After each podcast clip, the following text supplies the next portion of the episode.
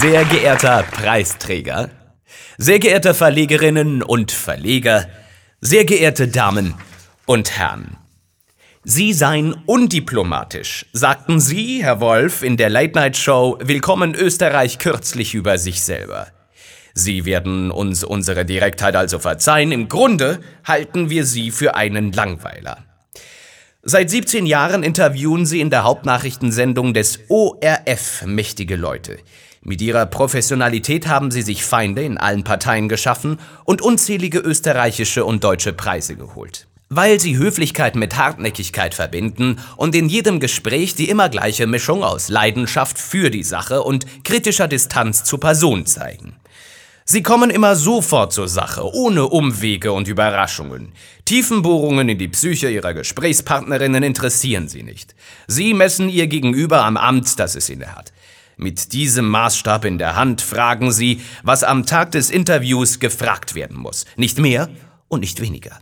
Als letzte Woche FPÖ-Generalsekretär Harald Wilimski bei Ihnen war, musste wieder einmal nach den rechtsextremen Verstrickungen seiner Partei gefragt werden. Ein FPÖ-Lokalpolitiker hatte von sich reden gemacht, weil er in einem satirischen Gedicht Migranten mit Ratten verglich. Sie fragten Wilimski, warum es in der FPÖ immer wieder zu solchen angeblichen Einzelfällen komme und zeigten ihm daraufhin ein aktuelles, offensichtlich rassistisches Inserat einer Jugendsektion seiner Partei. Als Wilimski das Inserat für unproblematisch erklärte, stellten sie eine antisemitische Karikatur aus der nationalsozialistischen Zeitung Der Stürmer daneben und fragten ihren Gast, was die beiden Darstellungen unterscheide. Soweit, so klar. Sie sprachen die Schwierigkeiten der FPÖ mit der Abgrenzung vom Rechtsextremismus an und zeigten, woher die Methoden stammen, deren sich diese Partei bedient. Beide Plakate zeichnen die bösen Fremden mit dem gleichen Strich. Große Nase, große Hände, gieriger Blick. Nur boten sie Wilimski damit auch die Gelegenheit zum Gegenangriff, und der nutzte sie.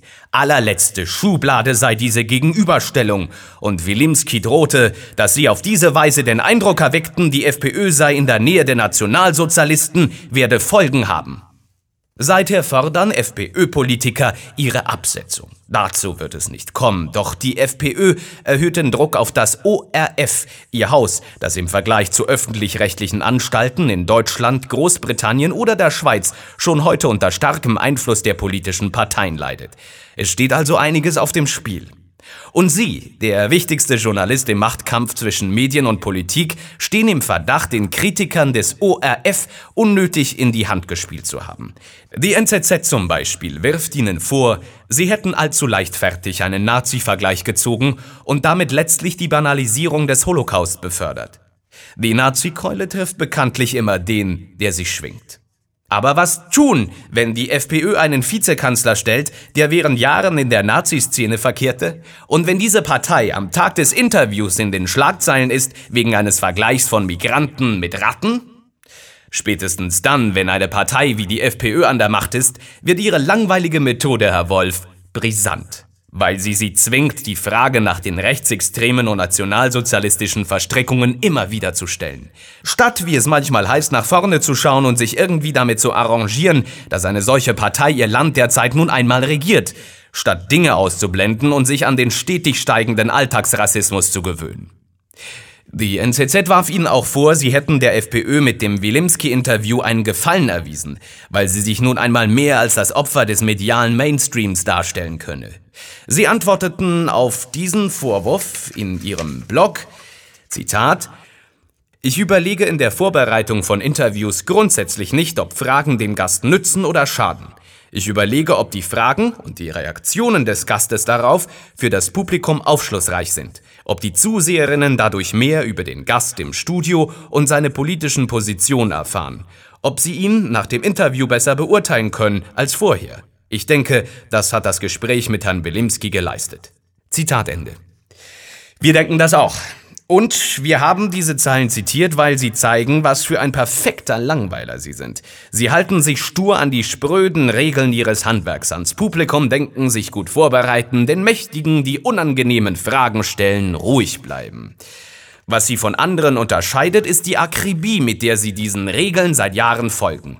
Und die Unbeirrbarkeit, die sie dabei trotz des Aufstiegs der Populisten an den Tag legen. Und zwar da, wo es dazu sehr viel Mut braucht, in einem öffentlich-rechtlichen Medienhaus.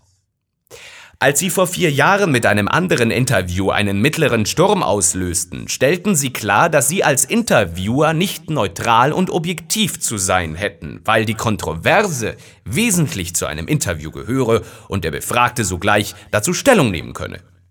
Für diese Auffassung setzten sie sich über Österreichs Grenzen hinaus ein. Als die neue Direktorin des Schweizer Radios und Fernsehens SRF, Nathalie Wappler, in einem Interview sagte, Journalisten sollten nicht den Eindruck erwecken, sie wüssten es besser als Politiker, widersprachen sie ihr im Echo der Zeit. Zitat ich habe diesen Satz gelesen und mich gewundert, weil, ganz ehrlich, ich weiß tatsächlich manchmal mehr als Politiker, die ich interviewe. Und wenn ein Politiker etwas Falsches sagt, unwissentlich, versehentlich oder auch mit Absicht, dann halte ich es geradezu für die Aufgabe von Journalisten, das richtig zu stellen und darauf hinzuweisen. Ich halte das für den wichtigsten Teil meines Jobs, dass ich so gut vorbereitet bin, dass ich merke, wenn den Zusehern, wie man in Österreich sagt, ein Schmäh erzählt wird. Zitat Ende. Herr Wolf, Sie nehmen es mit den Regeln Ihres Handwerks so genau, dass es spannend wird. Dafür verleihen wir Ihnen den Preis der Republik. Übrigens, wir haben gelernt, was Ihr Hobby ist. Lesen. Aber als sie erzählten, wie sie mit sieben Jahren in Karl May reingekippt sind und seither so viele Bücher angehäuft haben, dass sie mehr als die Hälfte ihres Hausrats ausmachen, kamen wir ins Grübeln und lernten, nichts ist langweilig, auch nicht das Hobby lesen, wenn man es konsequent macht.